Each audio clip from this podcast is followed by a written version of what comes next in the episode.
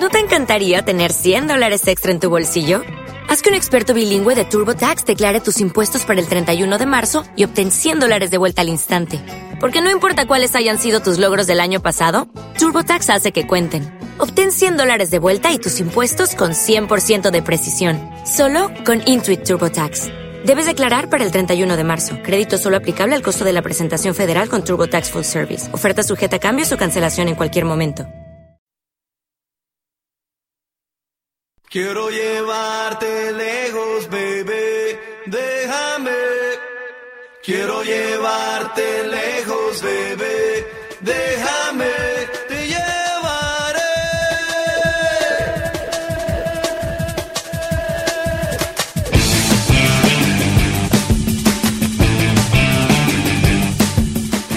Pasaporte viajero.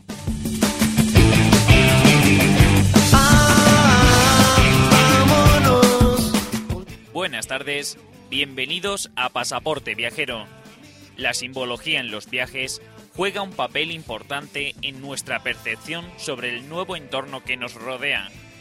Lo que para el caminante asiduo, harto de caminar por sendas transitadas a diario, produce escepticismo sobre los objetos que le rodean, todo lo contrario encuentra al viajero que marca sus primeros pasos en la ciudad que inicia a conocer.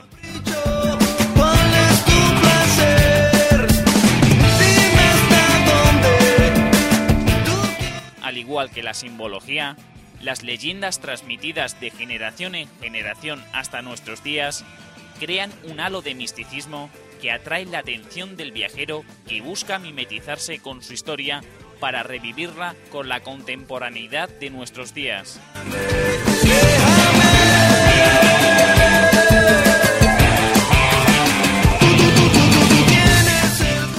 Soy Fran Pajuelo, que tras el micrófono verde de Radio Ritmo Getafe, transitaremos unidos por las calles de la mágica, hospitalaria y siempre animada capital irlandesa. Conozcamos los datos generales de Dublín.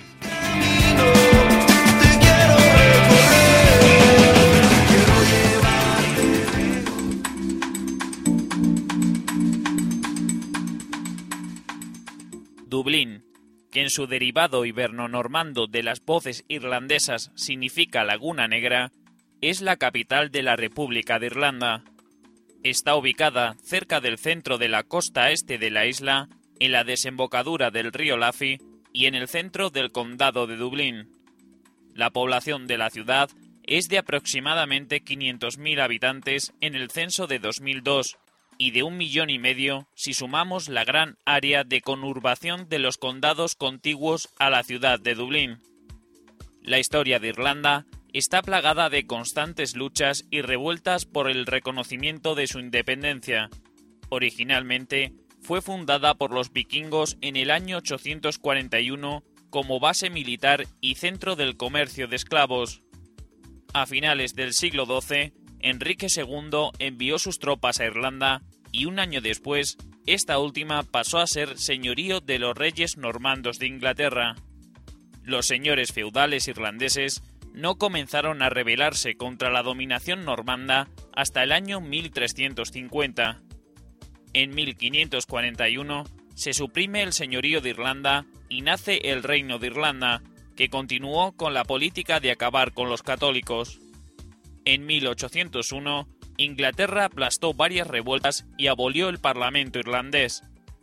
Tras el acto de unión, la sede del Parlamento se trasladó a Londres e Irlanda se integró de pleno en el Reino Unido.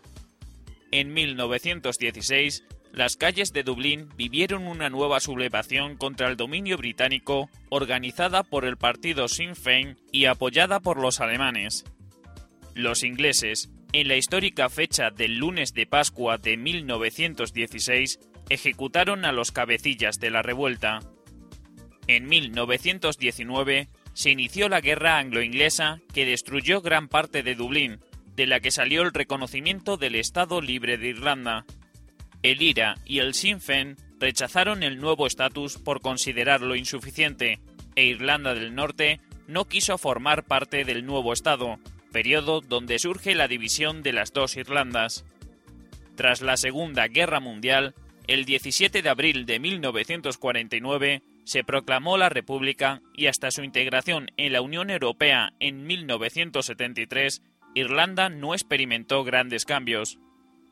Dublín posee un clima oceánico templado caracterizado por temperaturas suaves y abundantes precipitaciones repartidas a lo largo de todo el año. Los veranos en Dublín no son demasiado calurosos. Durante los meses de julio y agosto se alcanzan temperaturas medias mínimas de 11 grados y máximas de 20, que unidas a la elevada probabilidad de precipitaciones hacen que los veranos sean frescos y agradables. Los inviernos, con temperaturas medias entre 2 y 8 grados, no son especialmente fríos y cuentan con una ventaja, ya que el nivel de precipitaciones es menor que durante el verano. Uno de los principales medios de transporte de Dublín es el tren metropolitano DART, el Dublin Area Rapid Transit.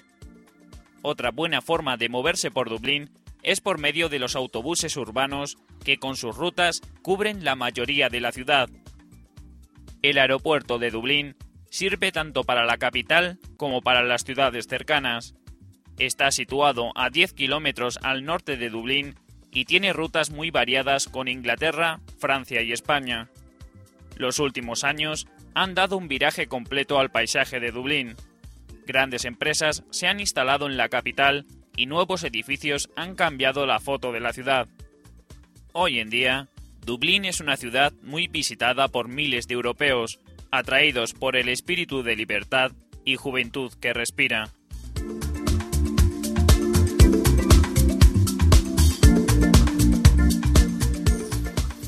Una vez conocidos los datos, encendemos los motores de nuestro avión privado y ponemos rumbo a Dublín.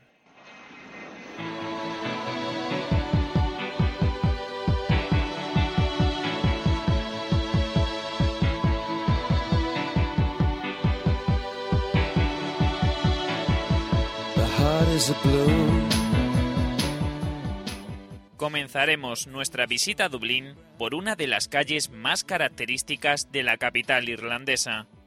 Cogeremos el autobús en la línea 51D y nos bajaremos en la estación Grafton Street.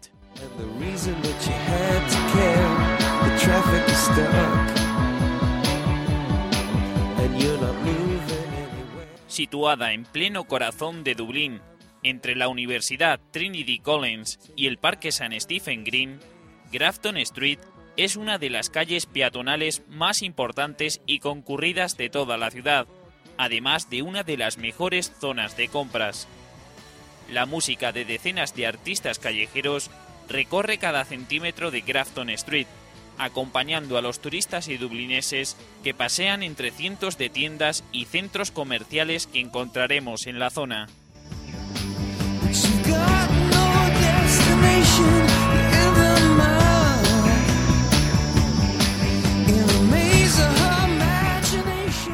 Al norte de Grafton Street, en la intersección con la calle Nassau, se encuentra la estatua de bronce de la mítica vendedora ambulante Molly Malone, una mujer que de día se dedicaba a vender pescado con su carro y de noche ejercía la prostitución. En 1880, James Yorkston compuso la canción Cookles and Mussels, berberechos y mejillones, en honor a Molly Malone. Hoy en día, la canción se ha convertido en un himno para todos los ciudadanos irlandeses.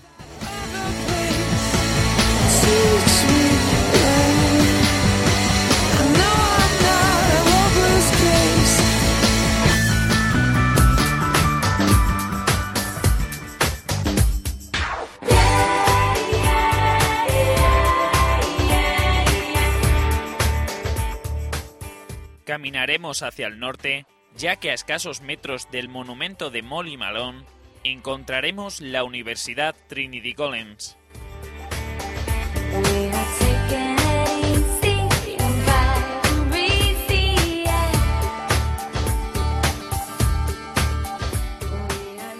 La Universidad Trinity College de Dublín es la universidad más antigua de Irlanda y una de las más famosas del mundo.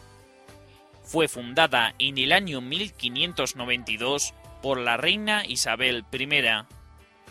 Situada en pleno corazón de Dublín y construida sobre un antiguo monasterio agustino, el campus ocupa una superficie de 190.000 metros cuadrados que componen un oasis para los estudiantes.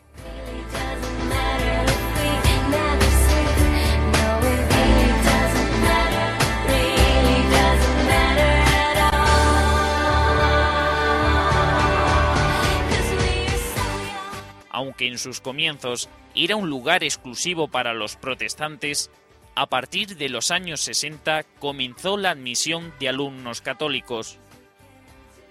A lo largo de la historia, el Trinity College ha visto pasar por sus aulas algunos alumnos aventajados que se convertirían en grandes personalidades como Samuel Beckett, Bram Stoker, Oscar Wilde o Edmund Burke.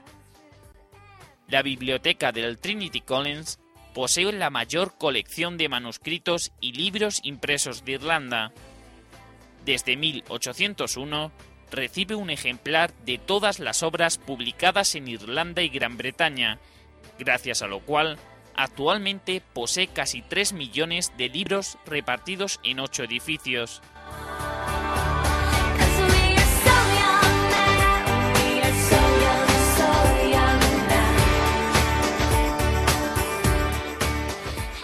La joya de la biblioteca es el libro de Kells.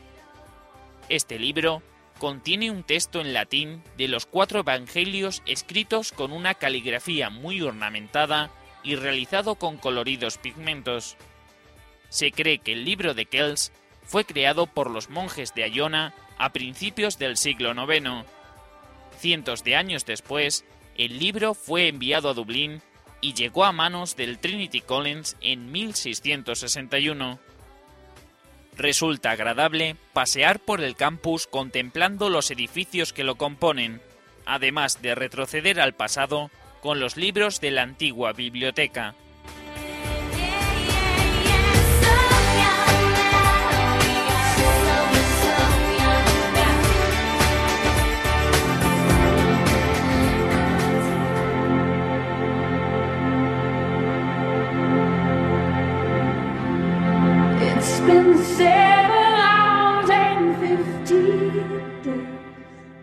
Seguiremos hacia el norte por Westmoreland Street hasta llegar al puente donde comienza la famosa O'Connell Street, nuestra próxima parada.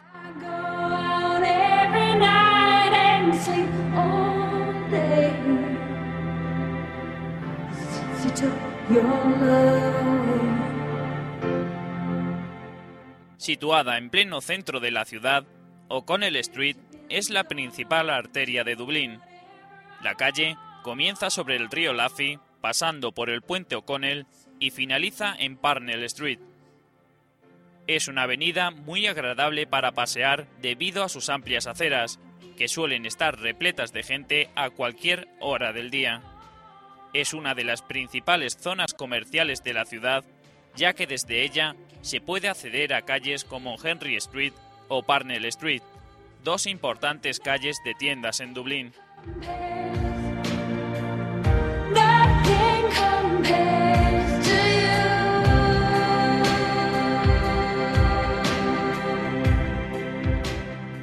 En O'Connell Street se pueden encontrar numerosos monumentos, entre los que destaca uno de reciente creación, el conocido como The Spire, la espiral.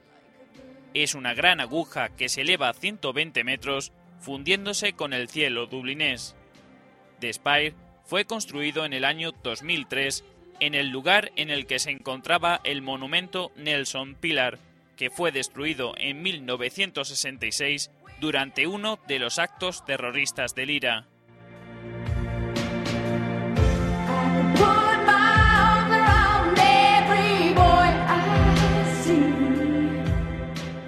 En O'Connell Street encontraremos el edificio de oficina central de correos de Dublín. Construida en 1818, este emblemático edificio posee un gran valor histórico, ya que fue el lugar en el que se proclamó la República de Irlanda después de la sublevación en 1916.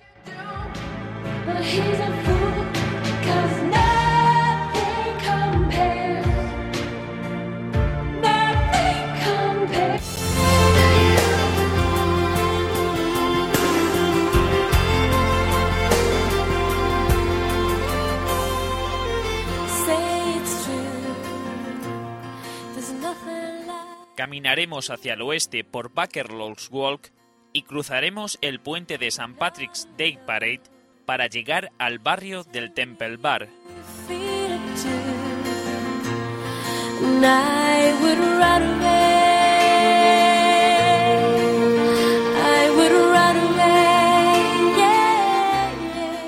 El Temple Bar de Dublín es uno de los barrios más antiguos y carismáticos de la ciudad.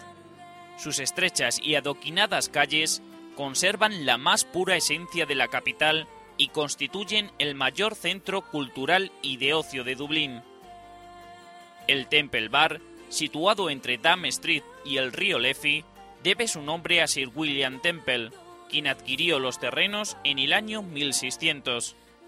Sin embargo, no es hasta el año 1991 cuando esta zona comenzó a transformarse en un lugar próspero, tras la elección de Dublín como capital europea de la cultura.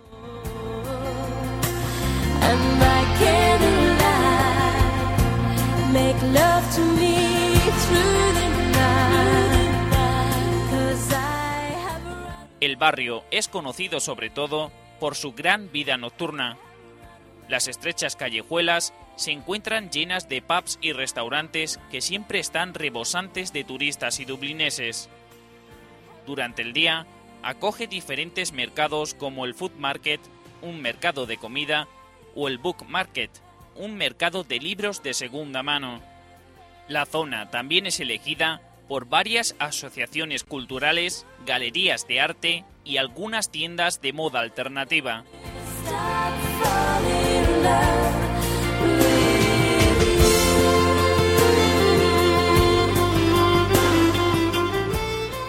En los restaurantes de esta zona podremos degustar platos típicos irlandeses. Estos suelen ser contundentes y es muy difícil quedarse con hambre.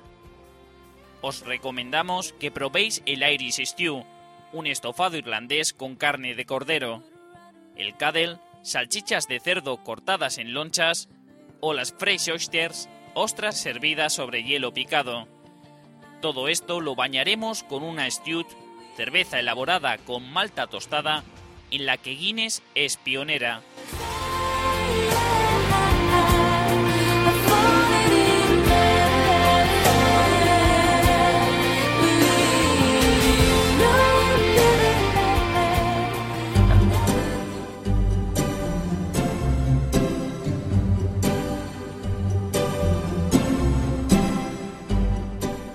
Caminaremos hacia el suroeste hasta llegar a Thames Street, donde encontraremos el City Hall y nuestra próxima parada, el Castillo de Dublín.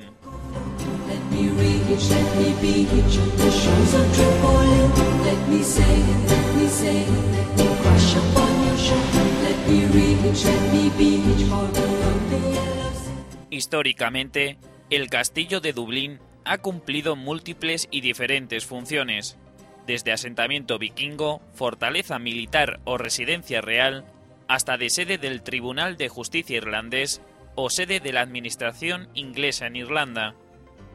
Hoy en día, el castillo es utilizado como lugar para la celebración de las recepciones estatales.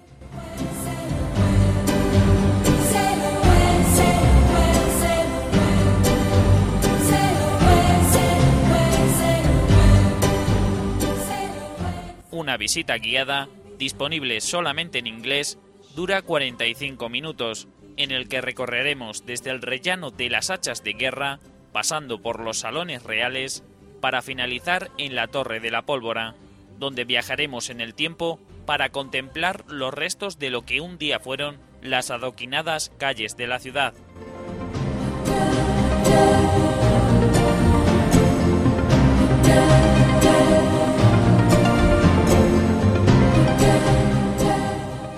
Tras el incendio producido en el año 1684, la fortaleza tuvo que ser reconstruida, y aunque exteriormente no presenta el aspecto de un castillo, el interior se conserva en perfecto estado.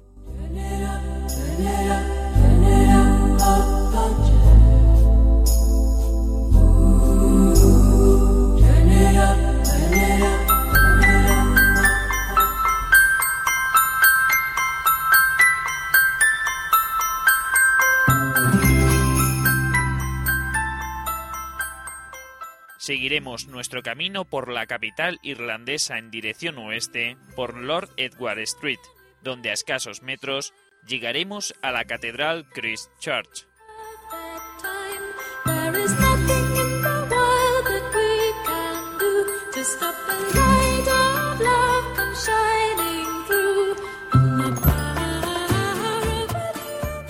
La Catedral Christ Church, también conocida como la Catedral de la Santísima Trinidad, es la más antigua de las dos catedrales protestantes de Dublín.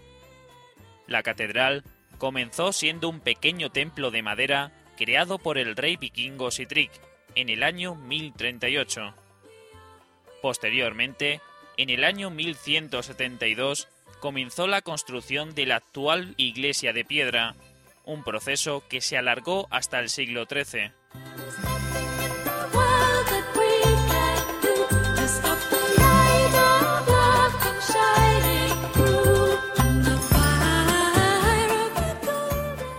La catedral fue restaurada en su práctica totalidad entre 1871 y 1878, y aunque se trató de conservar al máximo su aspecto medieval, el edificio sufrió muchos cambios tanto en su exterior como en su interior, finalizándolo con un estilo neogótico.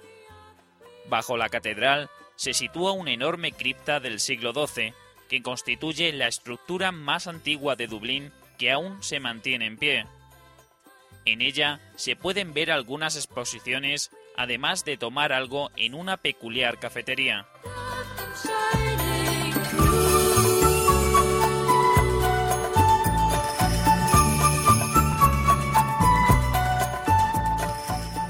En la capilla de San Laurence O'Toole se puede ver un pequeño relicario en el que se conserva su corazón. Desde la parte exterior se puede ver un pequeño puente construido en el año 1870 que comunica la catedral con el Synod Hall, el lugar de exposiciones vikingas de Dublinia.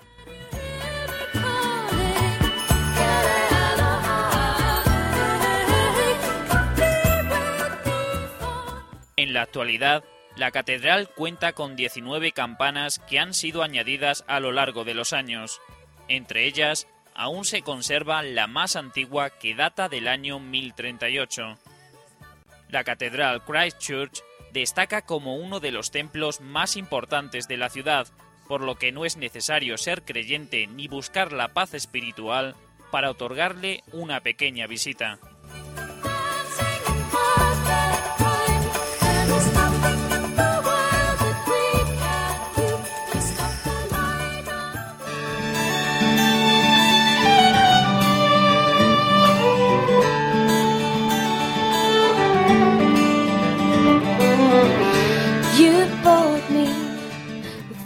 Junto a la catedral que acabamos de visitar se encuentra el Museo de Dublinia.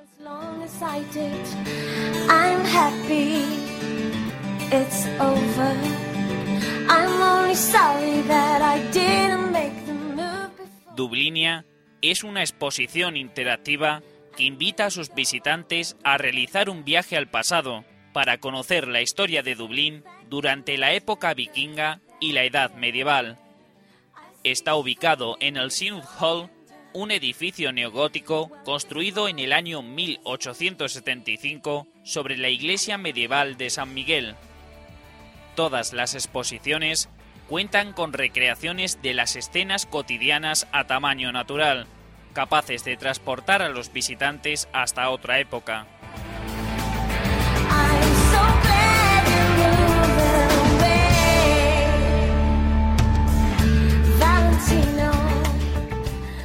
La visita está dividida en tres partes bien diferenciadas.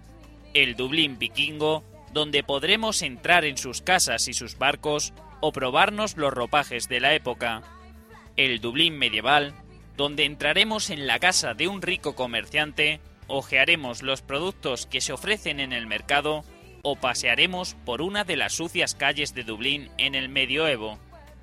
Y una última parte, la History Hunters, cazadores de historias que mediante un arduo trabajo de detectives en el tiempo, aumentaremos los archivos históricos para conocer a fondo el pasado.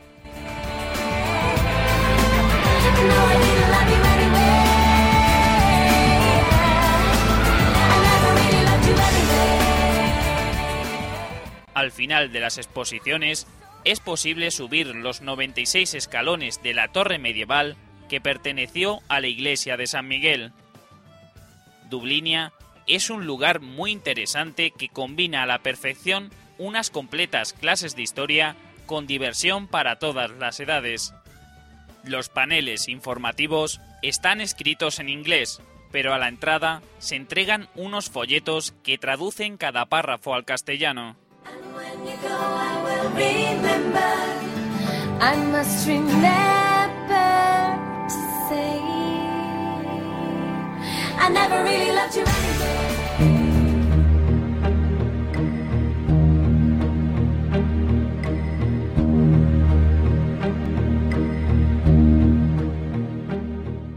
Caminaremos hacia el sur por Patrick Street hasta contemplar la Catedral de San Patricio, el santo patrón de Irlanda.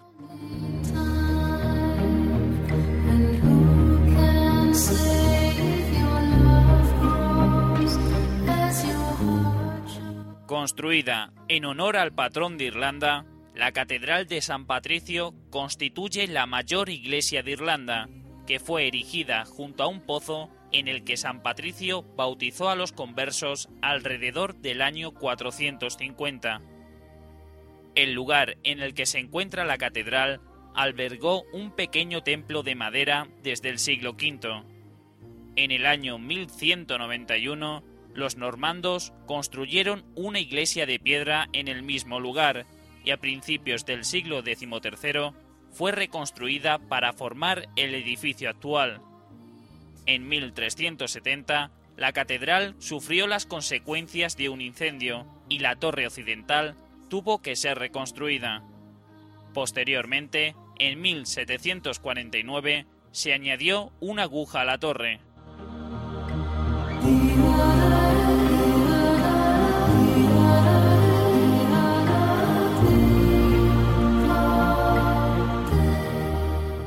Después de sufrir diferentes incendios, profanaciones y abandonos, la catedral fue restaurada a partir de 1860 gracias a una generosa donación de Sir Benjamin Guinness.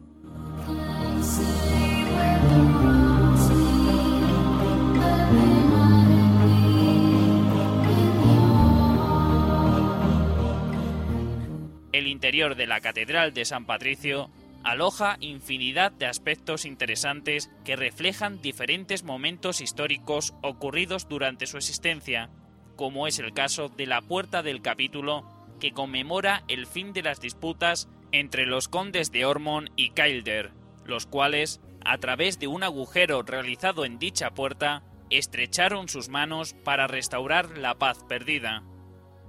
A lo largo y ancho del templo se sitúan un gran número de bustos, monumentos sepulcrales y placas mortuorias que conmemoran a algunos de los ciudadanos más célebres de la historia irlandesa como Douglas Hyde, Turlough O'Callaghan o Jonathan Swift.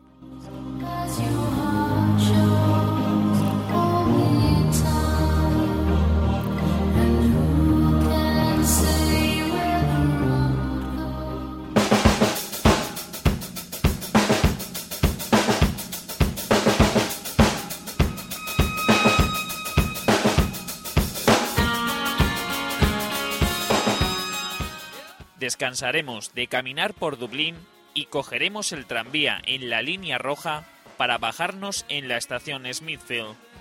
A escasos metros hacia el norte, llegaremos a la antigua destilería Jameson.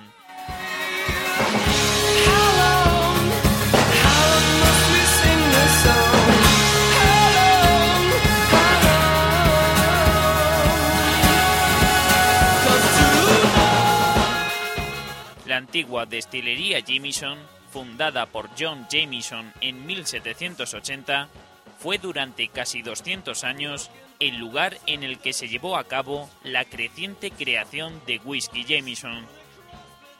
Hoy en día, la pequeña destilería de Bow Street alberga un museo en el que se desvela a los visitantes el proceso artesano de elaboración del whisky irlandés.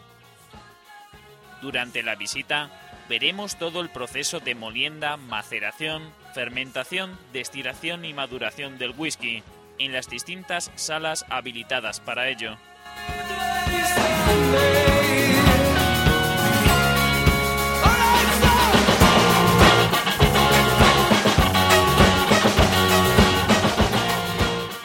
Después del largo proceso de fabricación del whisky, llega el momento de la degustación. Varios voluntarios tendrán la ocasión de probar diferentes tipos de whisky para compararlos con Jameson, mientras el resto de los visitantes degustan un vaso de whisky solo, con Coca-Cola o mezclado con zumo de arándanos.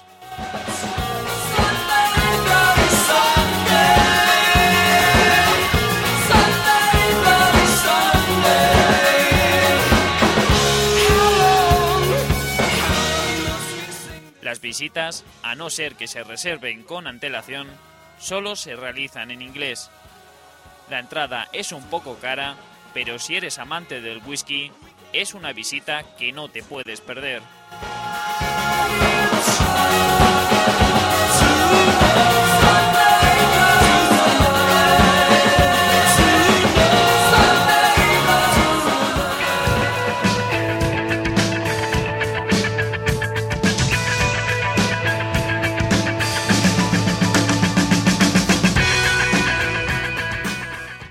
Cambiaremos de medio de transporte y cogeremos el autobús en la línea 51N y nos bajaremos en la estación James Street para visitar el Guinness Storehouse.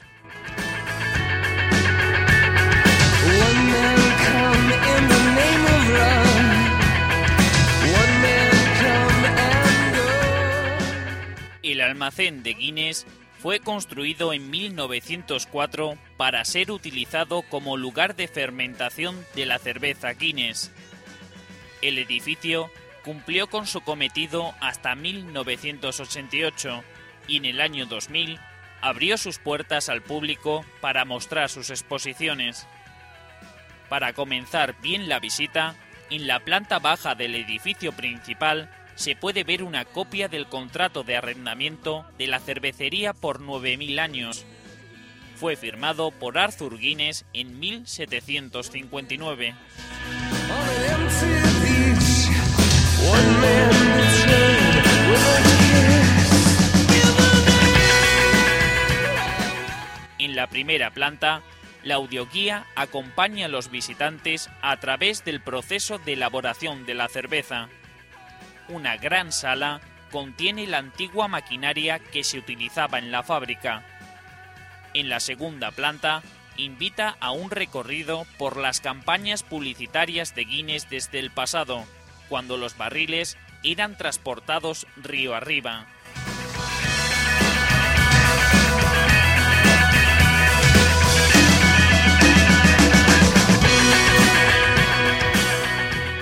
En la tercera planta se ofrece a los visitantes la posibilidad de probar sus conocimientos sobre el alcohol mediante diferentes juegos interactivos.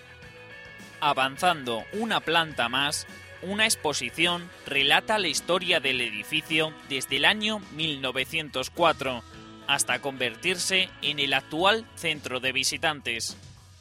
En la quinta planta se brinda a los visitantes la posibilidad de tirar su propia pinta, haciéndoles entrega de un diploma que acredite su destreza.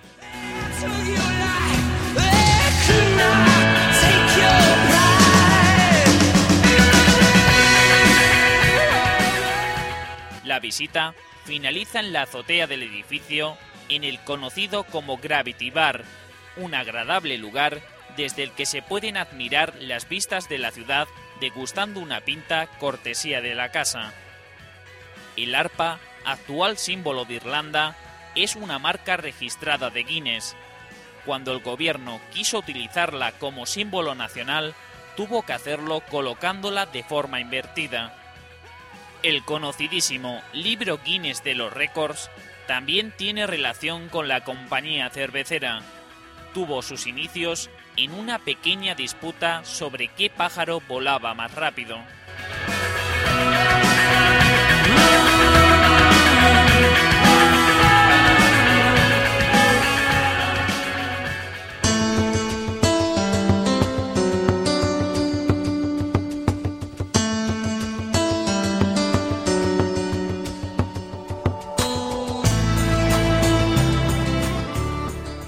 Nos desplazaremos en nuestra próxima visita hacia el oeste de Dublín. Cogeremos de nuevo el autobús y nos bajaremos en la estación Old Kilminham de la línea 78A para visitar la famosa e histórica prisión de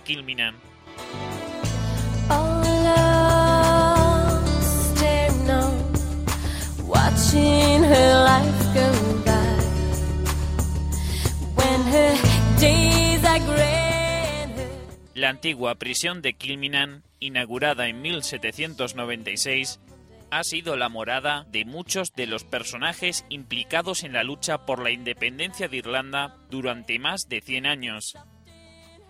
La cárcel de Kilminham continúa teniendo un lugar muy especial en la memoria de los irlandeses, ya que gracias a la lucha de los valientes patriotas que fueron encarcelados y asesinados, Irlanda logró su independencia.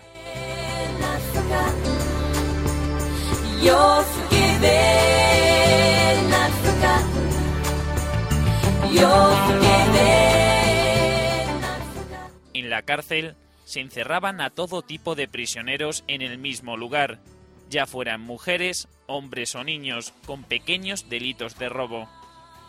El último preso liberado en el año 1924, poco antes del cierre de la cárcel, fue Eamon de Valera, que posteriormente llegaría a ser presidente de Irlanda.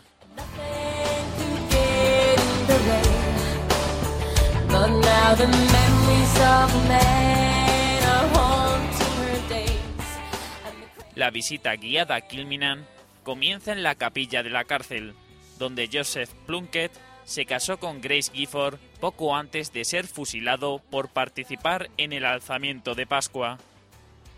El recorrido continúa por los pasillos que dan a las antiguas y lúgubres celdas y finaliza en el patio en el que se llevaban a cabo las ejecuciones.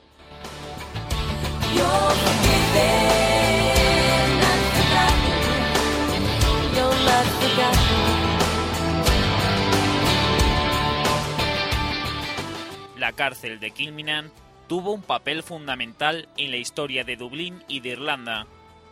Continúa manteniendo el respeto de los ciudadanos irlandeses y de los turistas que visitan las instalaciones.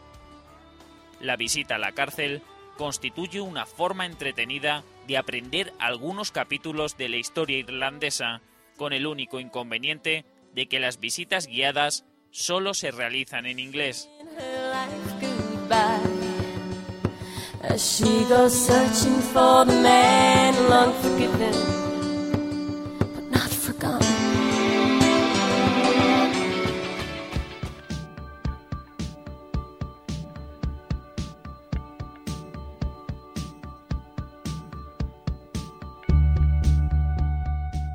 Por último, cogeremos el autobús en la línea 25 y nos bajaremos en la estación Island Bridge para visitar el inmenso Phoenix Park.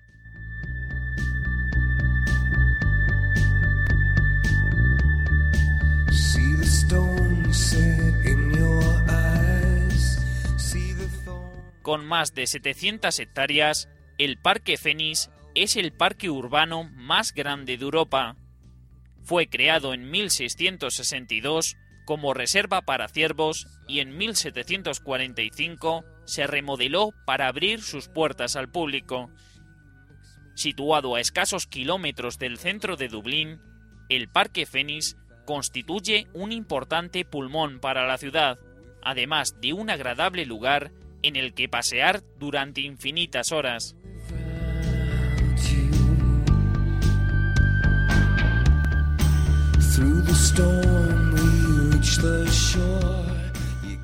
Prestando atención a las zonas más boscosas, es posible encontrar multitud de familias de ciervos que aún utilizan el parque como morada. Si os gusta montar en bicicleta y hacer un poco de ejercicio, esta es la mejor forma para recorrer el parque. En algunas de las entradas, como la de Conihan Road, hay tiendas de alquiler.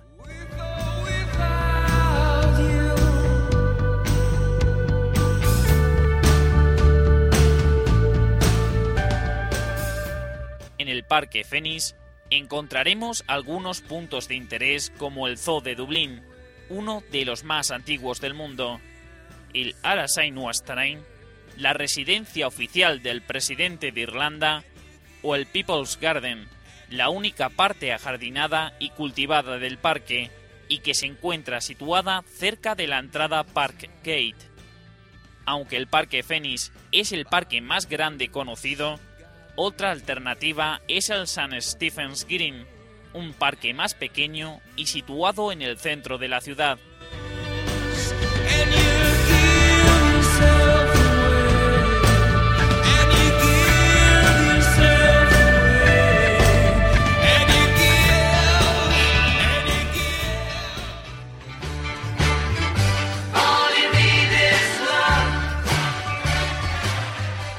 En Phoenix Park, rodeados de un vivo color verde característico de Irlanda, decimos adiós a nuestra visita a Dublín. Os recuerdo que en nuestro blog www.pasaporteviajero.blogspot.com encontraréis todas las herramientas necesarias para conocer las ciudades que hemos visitado hasta la fecha.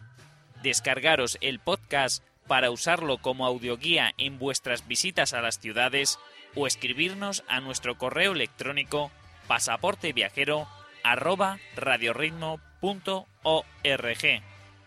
Tanto en el blog como en las redes sociales de Facebook y Twitter podréis seguir puntualmente toda la actualidad del programa. Yo os espero la próxima semana en una nueva ciudad, un nuevo destino para los turistas radiofónicos de Pasaporte Viajero. Hasta la semana que viene. song.